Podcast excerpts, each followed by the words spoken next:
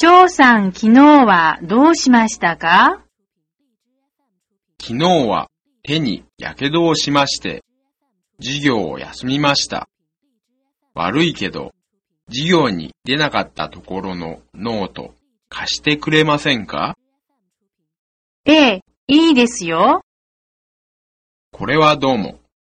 コピーを取ってすぐ返しますから。辞書をちょっと貸して。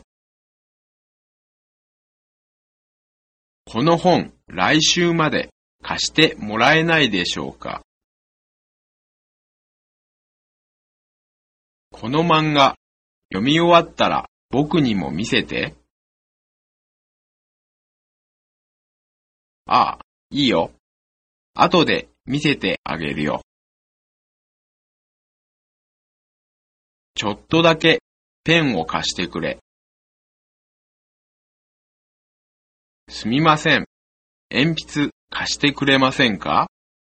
うちに忘れてきちゃったみたいで。シャープペンシルでもいいですか？